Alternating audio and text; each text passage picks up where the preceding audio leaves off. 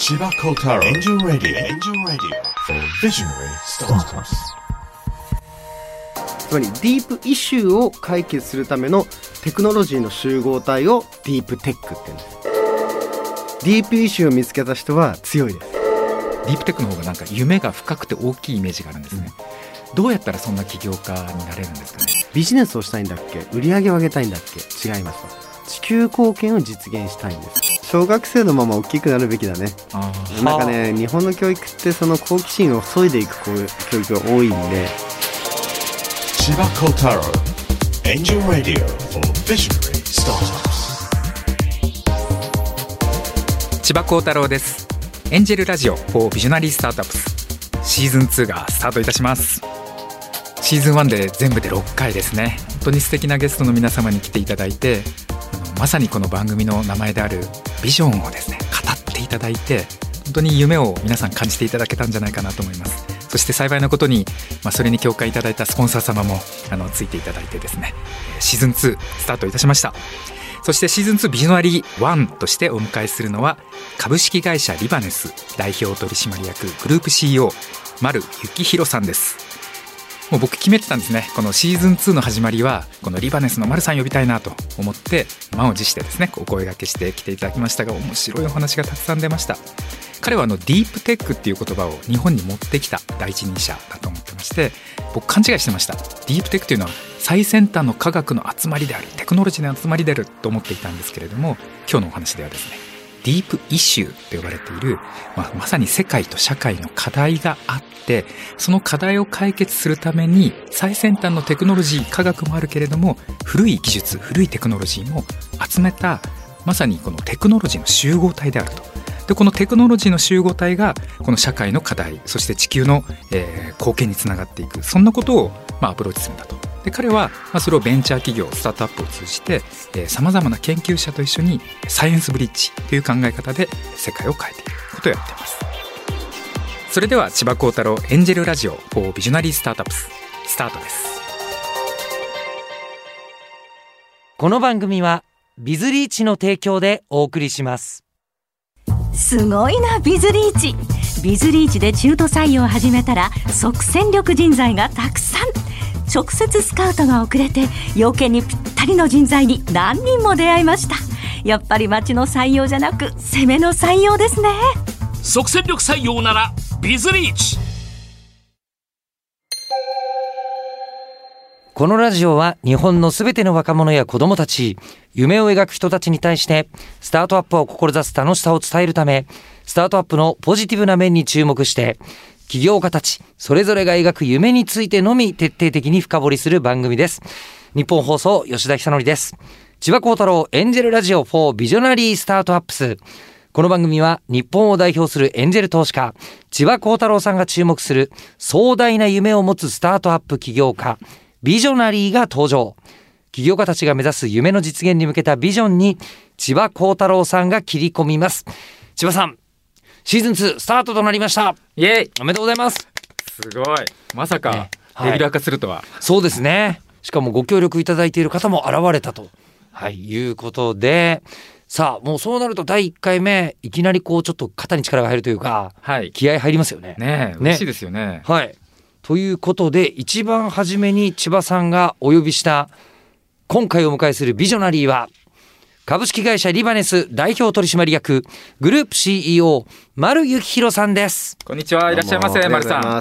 えはいあるあれですか？シーズン2はい。第1回です。いやー完全に光栄ですね。いや楽しみです今日。あのノーネクタイのジャケットでいかにも信頼のおけるこう社会人の雰囲気と冒険家の雰囲気が同時にある。不思議な空気を身にまとっていらっしゃいますいやが僕はもうシーズン2の第1回のゲストは丸さんと決めてたんですよね、ありがとうございます。シーズン1の第1回のゲストはユーグレナの出雲さんで。ええー、出雲そうなんです。でまさにそのユーグレナを、まあ、ある意味裏ではい。一緒に作り出したはい男と言っても過言ではない、おー。そして丸さんの生み出したディープテックスタートアップは数知れずということでですね、そうです要はねシーズン2は丸さんを起点にさらにいろんなつながりが出てくるんじゃないかなと思ってええ。今日お呼びいたしました、誰なんでしょうねこの人ね。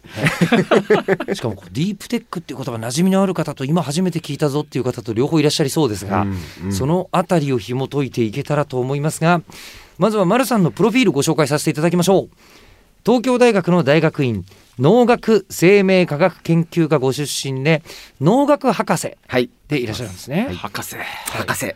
えーで大学在学中の2002年にリバネスを設立されて日本初の研究者による先端科学の出前実験教室をビジネス化。もうこの時点でわからないですよね。かなり面白そうです。出前館？出前館で。違う違う。デリバリーしたのはあの最先端の科学を出前で実験して見せるっていう。ああのやっぱり最先端の科学は普通の人はまず目にしないような不はい。思議な現象をいっぱい普段から目にしてる、そうですそうです。わけですね。研究者も怪しい研究を大学でやってるじゃないですか。もうある意味最高のエンターテインメントなんですよね。これをね大学の中だけで持っとくのってもったいなくないですか？うん。こんなの面白いんだからじゃあもう小学校中学校高校行って見せちゃおうあの例えばどんな現象が見られるんいやほでしょう？らノーベル賞を取った iPS 細胞とか。えはい。あれ培養してみたくないですか？いやえ？そんなん見れるもんなんですか、うん。だって細胞培養すれば見れるじゃん。なんとなく何年もかかるってなると出前は難しい気がするんですけど。そう言って難しく見せてるのが研究者の悪いところです実はやっぱり一番ね、えー、と世の中に出したいと思ってる研究者はみんなに見せるべきであってそれを大学の中だけえへん俺が教授だってやってるとそれもう20世紀型ですよねと。だから僕らは研究というのがもっともっと一般の人に届いていくとすごく面白い社会ができていくんじゃないかっていうことで、本当に20年前にもうみんなこれは投資家に話したら「いやいやいや儲からないでしょ」って言われて「いやいや儲からないからえやらないんですか?」と「でも面白いからやったらいいじゃないですか」って言って、この世界で初めて学校の例えば受験では絶対に出ない最先端の科学の出前教室をビジネス化したという奇跡を起こしたんですね。iPS 細胞の何が出前されてくるんですか？いやだから細胞と、はい。だから全部皆さん PCR マシンとかわかります？遺伝子ほら遺伝子。PCR そうそうそうそう今ちょうどねコロナでいろいろみんな PCR 当たり前になってあれノーベル賞の技術なんですよね。あーポリメラーゼチチェーンリアクション。おすごい。すげえなさすが。すごい調べましたさすが調べました、えはい。だから PCR とかも機械を持っていくんですよ。あの高いんで大学にしかできないんですよ。じゃあ買って自分たちがそれを持って学校に行ってあげたらできるじゃないですか。培養のちっちゃなこうユニットとか持ってったりね。そうするとねやろうと思ったらね高校ぐらいでもできちゃうんですよ。へ持ってくだから出前なんですよ。来てもらわないと本当は見せられないけど行って自分の教室でやった方があれ身近だなって思いません？うん。大学に行ったらわあ最先端の大学入学したいになるじゃないですか高校とか中学校でできたらあれ？意外と身近だな細胞の培養ってってなるんですよね、例えばねあの体にいい細菌がいるのかどうかっていうのを自分で遺伝子を増幅することで見たりまあウイルスももちろん見れますから。えうん。そういうのが実は簡単にできるんだけどなかなかみんなあのやっぱ大学に行かないとできないものだというふうに決めてたんですよね自分の頭の中。で。でそれをぶち壊したっていう意味ではすごくビジョナリーな一個あのプロダクトを世の中に出せた今もう当たり前になりましたね。いろんな会社が出前実験教室やろうって言っあてそうなんですか、はい。あのもう大手はほとんど学校に出向いて自分たちのやってる今度は企業の中の最先端をこう教えに行くようなこと。これで実は理科離れを防ぐっていうことで科学技術面白いねっていう風になってだいぶ今あの理系進学率も上がってきてよかったなと。次の博士が生まれますよこれで。おーすごいです。まだプロフィール2行しかご紹介してないんです。深いですね。ええ面白い。続いて知識のプラットフォームを通じて200以上のプロジェクトを進行させてはい。いらっしゃいます。はい、でそしてシーズン1でお迎えしたユーグレナをはじめとする多数のディープテックベンチャーの立ち上げを担われて現在は株式会社ユーグレナの CRO 最高研究開発責任者も務めていらっしゃいますが、はいここでまたディープテックっていう言葉が出てきたんですけど、ね。これはつまりは単なる科学技術よりも、うん。さらにもう一つエッジが立ったお。もののことを言うんですか？おそっちに行っちゃいます？そういうことじゃないんですか？そっちじゃないんですよ、はい。なんか最先端っていうのが大学であるじゃないですか。はい。でこの最先端のものだけで世の中って解決できると思います？まあ無理でしょうね。無理なんですよ。うん。そうなんです。組み合わせなんですよね解決するっていうのは。なので僕らは課題解決したいこの、まあ、僕らこれディープイシュー深い課題って言ってるんですけどこの課題を解決するためにどの技術を組み合わせればこの課題がやっつけられますか？つまりディープイシューを解決するためのテクノロジーの集合体をディープテックって言うんです。一個じゃないんだ。一個じゃないです。はあで夕暮れになってただ単に大量生産だけでは世の中変えられないんですよ。その後例えばジェット燃料を作るといったら本当に藻類からどうやって油を分離していくのかっていう技術、うん。あと昔からあの油を生成する技術。これオールドテックなんですね。古い技術なんです。この組み合わせをやっていくわけですよ。うん。だから新しい技術と古い技術っていうのをこうマージしながら世の中にまあやりたいこと課題を解決したいことっていうのを出していく。まさに夕暮れのディープテックベンチャーのまあ一番最初にえー東証一部に行った会社最先端のベンチャーじゃないんです。はまあ最先端もやってるって言った方が正しいですね。もともとはクロレラの大量生産というのは昔成功していたのでそれがベースになってミドリムシに応用していくわけです。あ。なるほはあ。そういうことなんです。ミドリムシは宇宙で例えば食品を作るときに栄養素がたくさんあるからっていうんで NASA でも研究されてたんですよね。でクロレラは一方昔から結構あの栽培されているものなんですよ。なのでこれがあれ大量に作れるんだったらマージしてやってみようよって言って石垣島の八女食産さんでやったというのが本当にこれディープテックだなと思ったんですね。なるほどね。僕も勘違いしてました、はい。ディープテックって最新のテクノロジーの集合体だと思ってました、なるほど。それはですね某ヨーロッパでディープテックっていうと、えー、とまさに disruptive な技術っていうふうに言い方を訳されてるんですね。 disrup。要するになんか昔の技術を破壊してはあ新しい、えー社会を作るっていう、まあ、要するに最先端っていう意味を言ってるんです。僕は、あの一番最初に日本にそれを上陸させた一人者なんですけどディープテックその解釈はちょっと違うと。うん日本風に言うと課題ディープイシューの解決のためのテクノロジーの集合体だから日本が一番これはできるんだと今までの昔の技術で日本一番持ってるんですねこの技術と最先端を組み合わせると日本独自の技術が開発できるだろうということで日本にそれを上陸させる時のディープテックにえ僕の解釈を加えてそれが今日本中で広がってくれてるんですね。そのようにうん。東洋風に解釈してあのディープテックって本も出させていただきましたけれども一番最初の初めににあのちゃんとお断りをして海外ではこう言われてますが日本風で言うとこうですのでこの本を読むときはその概念に従って読んでくださいというのを定義するこれはね研究者の仕事なんですよ。定義されたものを再定義して日本でこの形でいきましょうというのを言うというのは、まあ、研究者の仕事の一つなので私はその方が日本に合うと思ってこの言葉を作っています。じゃあもう日本のディープテックの広めた人一応そうなります。はいあのディープイシューって言葉すごい面白いなと思ったんですけど、ディープイシューって何ですかね？えっと課題例えば CO2 は課題だってみんな言ってますね。はい、これただのみんなが言ってる課題ですよね。うんこれは別にあの深くないですよね。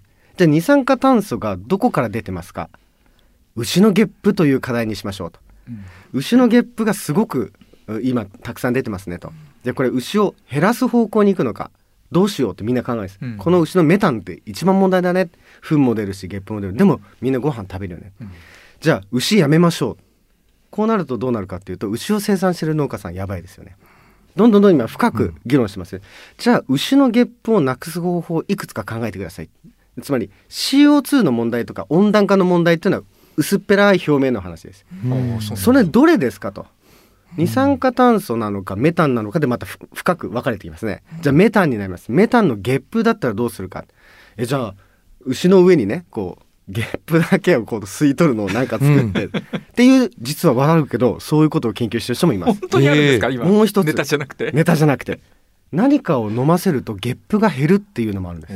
これね実はある藻類を飲ませるとメタン自体の量が減るっていうのが分かってるほら何かを深い課題この課題にしようって決めると今みたいにどのテクノロジーをぶつけるかが分かりますよね。うん。だディープイシューじゃないとディープテックって生まれないんです。環境問題直してくださいって言うと CO2 じゃあ車乗るのやめよっか。これあんまりディープな話じゃないですよね。うん。だって飛行機やめましょうって。いやいやそれは何の解決もできない。やめようやめよう運動。運動屋さんはそっちに行くんですね。うん。表層の課題だ課題だってで僕らは研究者なんでじゃあその課題って何個あってどのディープな方のイシューを解決したいんですかっていうふうに議論を深めていくっていうのがディープイシューなんこれあの僕らあの、まあ、あの研修でもやるんですけどいや表面上の話してるとプロジェクトって生まれないですよね。多分これはエンジェル投資家だと分かるどの課題にどういうビジネスで立ち向かうんですか？でこれすごく重要な話で研究もねビジネスとすごく似てるんですそういう意味では。ディープイシューディープイシューを見つけた人は強いです。なるほどね。うん。あそれが丸さんの活動の根幹にあるわけですね。そうです。もうそれしか興味がなくて。じゃああの多分今日リスナーの皆様に、はい。お前は誰だってみんなまだ思ってると思うんですよ。一体この博士は何なんだとはい。起業家なんですよ今日お呼びした丸さんは。そっかそっか。リバネスという、まあ、聞いたことない謎のスタートアップをもう何年やられてるんですかね？もう今年の6月で20周年。すごい20周年のスタートアップ。まあでも僕らだからスタートアップとベンチャーって言い方も変えててうちらはねベンチャー企業っていつも言ってますね。あー。何が違うんですいやスタートアップってやっぱり一番最初にエンジェル投資家からお金預けてググググッとスタートアップしていく速度を上げていってうん。角度を上げていくっていう、まあ本当にスピードを上げていくようなスタイル。僕らどっちかっていうと誰もやっていないアドベンチャーをやり続けるっていうのでベンチャー企業っていうふうに定義しててこれはぐーっと上がるというよりは積み上げながら新しい課題に対してうちまあ戦いを挑んでいくっていうのを僕はベンチャー企業の定義にしていて、まあ、20年経っても200以上の新しいプロジェクトをやり続けてるという意味では僕らは20年目のベンチャー企業だと思うんですけど。なるほど。リバネスは何の会社なんですか？お。どんな思いで立ち上げて何をやってる会社なんですか？これは話すと長くなるけどいいんですか？じゃあ5分でお願いします。難しいね。まあ僕当時24の時に学生だまあ皆さん学生ですよね。大学院生の時に。いや日本の科学技術立国どうすんのっていうのが新聞で出てきてみんなその課題に対していやいやそれはしょうがないんだみたいな話とかね。あと科学技術立国って言ってる割にはまあ、子供が理科離れを始めてたりとか先ほど言った話とか。あとそれだけじゃなくてあの僕一応博士じゃないですか。博士を取った後みんなあの当時何してたと思います？何ですかね。全然わかんないです。就職先ないんですよ。あポスポスドクって言葉ですか？そうです。あ聞いたことある。ポスドクってポストドクターって言ってドクター博士終わった後にまあポスドクってなんかかっこいいじゃないですか、横文字。だから月給8万円とかでアルバイトみたいにやってるんですよ。あまり言うとこれまたね研究者が今は違うんだってまあ言うとは思うんですけど。一時期ニュースになってましたね、はい。ポスドクが就職できない日本。るとりです。めちゃめちゃ僕みたいにコミュ障なんで、はい。基本的には話ができないんで。でもその研究の話をさせたらもう世界ではすごく有名な研究やってる方とかいらっしゃって僕これすげえ課題だなって。うんちなみに東京大学の あの研究者一番税金使わせていただいてるんで僕らがこのまま就職できないと国費の無駄遣いなんですよ。なんかざっくり一人 PhD を生み出すのにいくらぐらい税いや言金が投下っちゃいます。されてるんですか？いやまあ1000万以上ですよ、あうん、あ税金でですよ。うん。個人にですよ、ーうん。いや100人いたらまあちょっと恐ろしい金額毎年毎年なるほど。投入されてもっとです。あの、まあ、国の研究費で研究費を例えば1研究室が取る年間予算で一番多いところって3億円ぐらい取っちゃうんで、うんそれが30人で運営されてたらっていう感覚ですよね。でもそれでも科学技術というのが世の中を変えていくっていうのはこれはもう真実なんですね。だからここの矛盾に僕気づいて、リーブアネスト、巣立つって意味の会社を作ったんです。リバネスってリーブアネスト。で、巣巣立つのって何かっていうと、大学の知、知識が世の中を変えるために巣立っていかなければいけないが一つ。あとは、若い子供たちが好奇心を持ってちゃんと巣立っていく。うん。うん、それとあとベンチャー企業みたいな大学発ベンチャーも巣立っていくようなそういうようなプラットフォームを作ろう。もともとそういう感覚で我々始めたんですだから一番最初に大学院生15人で始めたんですよ。だから一番最初にやったのが最先端科学の出前教室。でそれで終わるつもりがなかったんです。最初から教育の会社ですか？って言われたんですね昔。いや教育やるんだったらね受験お受験勉強のね手伝いした方がなんか教育っぽいじゃないですか、うんで僕らはスタートアップまあ当時はねスタートアップでもうとにかく一気に行くぞって言ってた時期はもうとにかく最先端の科学を若いうちに知ってもらうことで好奇心を持って次のおまあ、研究者も育てられるし理科離れが防げるしっていうので課題を解決するためにその出前事業を始めた会社になります。じゃあ課題をこう常に深めていくん。ディープイシューを見つけるっていうお話をされてましたけどズバリもう今最大のイシューって何なんですか？おおあーもうもういいんですか？答え言っちゃって。えだって一つだけ解決すれば全て世の中を解決する糸口って知ってますよね？えそれは知ってる。えー、やだやだこんなクイズ。ちょっなんと千葉さんともあいややっぱろうものが CO2 を削減することですかね。はい、薄っぺらいですね。じゃあ CO2 もそうなんですけど、まあなんかあります？一個だけなんですよトリガーって。これだけ解決すればすべての世の中が解決します。あの人類がいなくなっちゃえばおお確かにいやいやいやその通りで実は人口問題なんです。は正解？正解。あのいなくなるっていうのはちょっと究極なんですけど、はい人の数っていうのをちゃんと制御できればこれいろんなものが解決するんですね。質量保存の法則ってわかります？はい地球上の物質というのは一定であの循環していくんですけど、これ変わらないものなんですよ。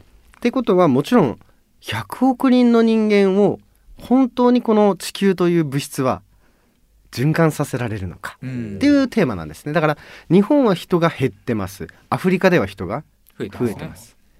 技術は日本が持っていて環境制御技術はどっちが多いですか？日本ですね。はい。アフリカないですね。うん。この技術が瞬間移動してアフリカに行ったら保てるんですよいろんなものが。はあ。人口の増えてるところでは技術がない。人口の減ってるところは技術があるけど人が減ってるからサステナブルになり始めている。うん。さあこのバランス。結局人っていうのを制御できること。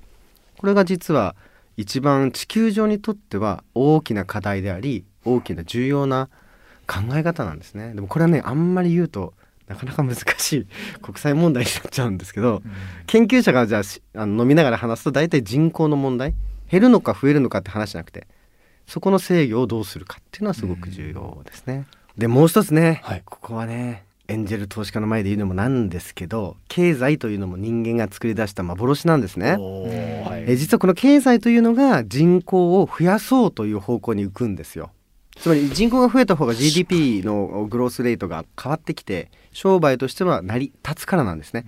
でこれってすごく 僕はあの商売あまり好きじゃないっていういつも千葉さんに言う 言うかもしれないですけどあの結局、まあ、人類ってどこに向かうのかってこの経済すら自分たちが作った幻その中に実際に我々は例えばウイルスにかかれば死んでしまうっていう現実。さあこれなんだろう？人ってなんだろう？っていうのがぱり一番僕はすっごく興味を持ってる部分ですね。はい、なんでさあみんなで経済やめようとは言えないじゃないですか。でここもバランスだから今サステナブルなお金を作って長期的に運用してで地球貢献のために使うような、まあ、そういう財団を作ったり何をしたりっていう人たちもお金持ちの中では増えてきたのかなって気がしますけどね。地球に貢献する、確か出雲さんもおっしゃってましたよね。言ってましたね。はい、そうです。うん、僕らのビジョンが科学技術の発展と地球貢献を実現するっていう会社なんです。でもこのビジョン以外はもうないですね。科学技術を発展させないっていうチームもいます。もうこれ以上ね。もう科学技術なんかいらないという方々もいます。僕はそうじゃないです。科学技術で仕組みを作ってしまったら科学技術でしか解決できないんですよ、うん、だから科学技術を使ってじゃあビジネスをしたいんだっけ？売り上げを上げたいんだっけ？違いますと。地球貢献を実現したいんですと。これあのサイエンスってもともとイギリスで生まれました。これね金持ちの道楽だったんです。つまり超金持ちになった人が「あお前変態だな」と「面白い」って「じゃあ俺金出すからやってみ」って言って実はパトロン型っていうのでサイエンスって始まったんです。なるほど。はい、でそこからまあ20世紀、まあ、19世紀かな、えー実はアメリカというのがこの科学技術はビジネスになるということで実は科学技術をビジネスに使い始めたのがアメリカが強いんですよ。えしかも19世紀ってそんな最近なんですか？いやもう19世紀18世紀にそういうのをやろうっつってあのいろんな発明が起きましたよね。電気から何から。それがビジネスになり始めて。あの電話もそうですねベル博士ね、いろんなその博士がビジネスにそれを応用してったんですよ。1819で。ええ、そっから、まあ、実はあの科学技術ちゃんと経済にするために始めたのが科学技術を社会にコミュニケーションするっていうのはアメリカが始めたんです。あそうなんですか、はい。で日本って遅れて21世紀なんですね。科学技術。21世紀って今じゃないですか？は今です今です。いやで科学技術を社会に話さなきゃいけないっていうのが21世紀に来てその実は僕が日本でそのサイエンスコミュニケーションサイエンスブリッジコミュニケーションっていう社会とこのコミュニケーションをしないとなかなか最先端の科学が広がらないよね。ただ僕ここに変えたんですよ。昔はアートとかと一緒。金持ちがやってみなアメリカビジネスにしてみな。日本僕は地球貢献に使ってみなっていう言い方で僕はコミュニケーションを変えたんです。これも世界初で僕自身はサイエンスコミュニケーションからサイエンスブリッジコミュニケーションへっていう言い方をした何にブリッジするか。ディープイシューにブリッジしてそして課題を解決するのがこれからのサイエンステクノロジーだと。一個前はサイエンスをブリッジして広く知ってもらって使ってもらってビジネスにするのがサイエンスなんだ。これアメリカ式。その前サイエンス面白いじゃん。パブで飲み会の時面白いじゃんっていうのがイギリス。うん。だから僕は日本から地球貢献型のビジネスは絶対に生まれると思ってるんですよ。だから出雲もそう言ってます。僕もそう思います。日本のその深い考え方っていうのが東洋的思想がもっと広がっていくと科学技術はビジネスのためじゃない。地球貢献のために使っていくのが21世紀だよっていうふうに僕は再定義をしてこれを広げてます。だから僕のやっているビジョナリーな会社って考え方を作るのが僕の仕事なんでさっきのディープテックの考え方ですとか今のサイエンスコミュニケーションからサイエンスブリッジコミュニケーション課題にブリッジしていくっていうコミュニケーションだとか、まあ、そういうのがあのすごく重要なんですね。これあのとってもあの今整然と喋ってらっしゃいますけどその何かに貢献したいみたいな気持ちっていうのは自覚したの？はやっぱりあの大学院の研究室に入った時の恩師の言葉とかですかね。いやーなんだろう俺就職ってなんだろう働くってなんだろうってずっとないんですね。その時に研究室に行ってなんか先生と社会の課題ちょっといろいろ調べたんですけどってまあ適当な時だったから砂漠の緑化にちょっと興味があったんですよね。砂漠が広がってるって新聞に載ってて。で先生に「先生俺砂漠の緑化どうにかするって決めたんであのなんか砂漠で生える植物の研究がしたいです」って言ったんですよ。そしたら先生が「うんえっ、と君は砂漠に行ったことがあるの?」って言われたんですよ。ないね。やべえと。うんないですと。砂漠の緑化をすると人類は助かるの？って聞かれたんです。いやわからないと。砂漠に住んでる生物って何種類いると思う？ってい住んでるんですか？いっぱいいます。そうもちろんサソリだってうん。砂漠にトカゲだっていっぱいいるんですよね。ああやばっと思って。自分のエゴで砂漠の緑化って言ってたこれじゃ偉い人になれないなと。はでそこで先生が「うんこの糖脂質の研究をしてください」「糖脂質？なんすか?」と。糖脂質？そう。糖に脂質がついて膜の上にこう動いているね。変なまあ人間の体にもありますし植物にもあるんですけど変な物質があると。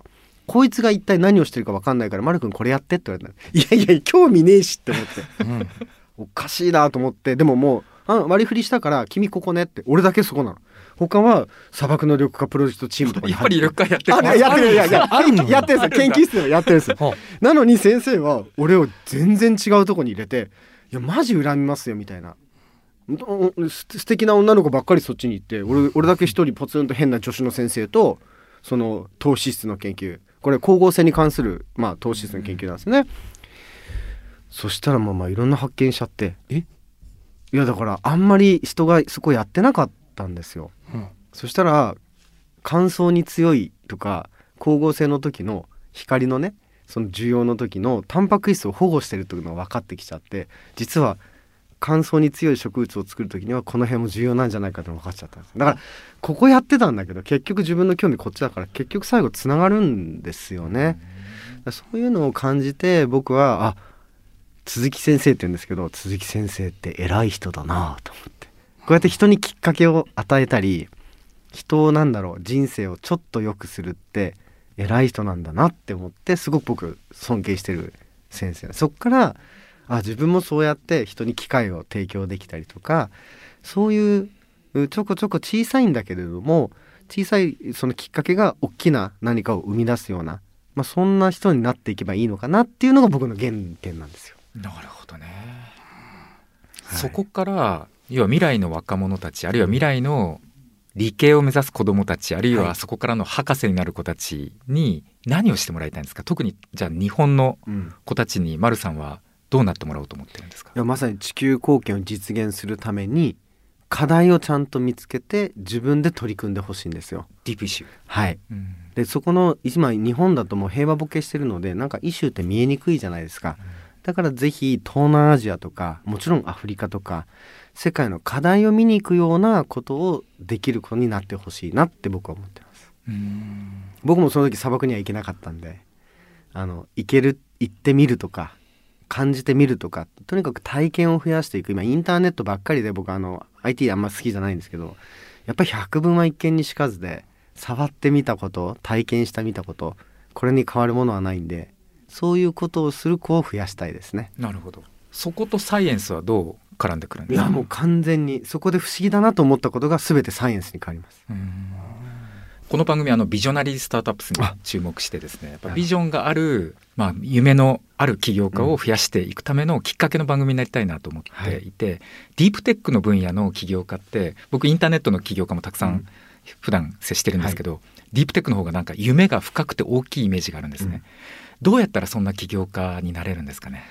そうね。やっぱりあの小学生のまま大きくなるべきだね。なんかね日本の教育ってその好奇心を削いでいくこう教育が多いんでその人たちはたまたままあ僕もそういう落ち着きがないとか変わってるって言われ続けてでもそれを貫いちゃったので今そのディープテックスタートアップのトップになれるんですけどやっぱまだレアなんですよ。だからやっぱりあこいつ変だなとかこいつ変わってるなって思ったらそれを伸ばしてあげることがすっごく重要で、うん。まあもう、まあ、タレント、まあ、ギフティッドというかその与えられた多分才能そこをどこまで潰さないで維持させられるかが大人の仕事かなって僕は思ってますね。だから分からない。どうやって作るんだろう。作れるのかな。じゃあ今ここに聞いてる全ての親として子供の与えられたそのギフテッドな興味とかを潰さず潰すどころか広げてあげる？そうひたすら広げてあげる。そう。であと機会をちゃんと提供する。で、うん。辞めたいと言ったら辞めさせる代わりに僕も親に言われたんですけど「あ辞めたい？いいよ」って言われるんですね僕「ダメ」って言われるんです、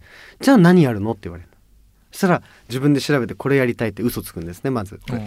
そうするとやると面白いと思ったりあ面白くないと思ったらまたやめるって言うと何やるの？って。3つ以上やらされてたんですよ。これうちの親の教育なんですけど最初3つ物心ついた時に習い物とかやらされててやめたいって言うと「うんいいよ。何？次やんの?」って。なんだ？3つはずっとやり続けんだみたいな感じになってて、うん。もうそれがもう癖になってるから何かやめると何か始める。つまりやめることは始めることのきっかけになるっていうのでずっと僕は育てられたのでいまだに3つだからリバネスやってユーグレナやってリアルテックやってるみたいな。3つこうなんかやめるとまたこうやってるみたいな。しかも丸さんの周りには200ぐらいプロジェクトがそうですね同時進行してるわけですよね、い、や脳内どうなってるのかなって思いますよね。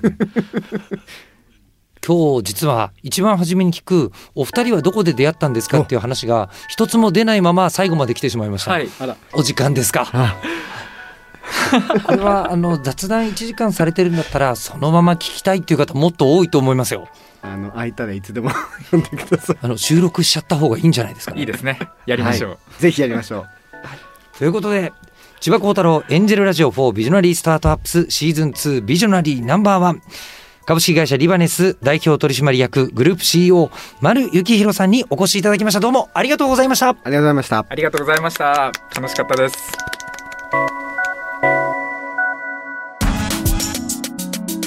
最後までお聞きいただきありがとうございました。番組を聞いた感想や千葉幸太郎さんへのお便りをぜひエンジェルアットマーク 1242.com angel アットマーク 1242.com までお送りくださいお待ちしていますナビゲーションは日本放送吉田久典でした Chiba Kotaro. Angel Radio for Visionary Startups.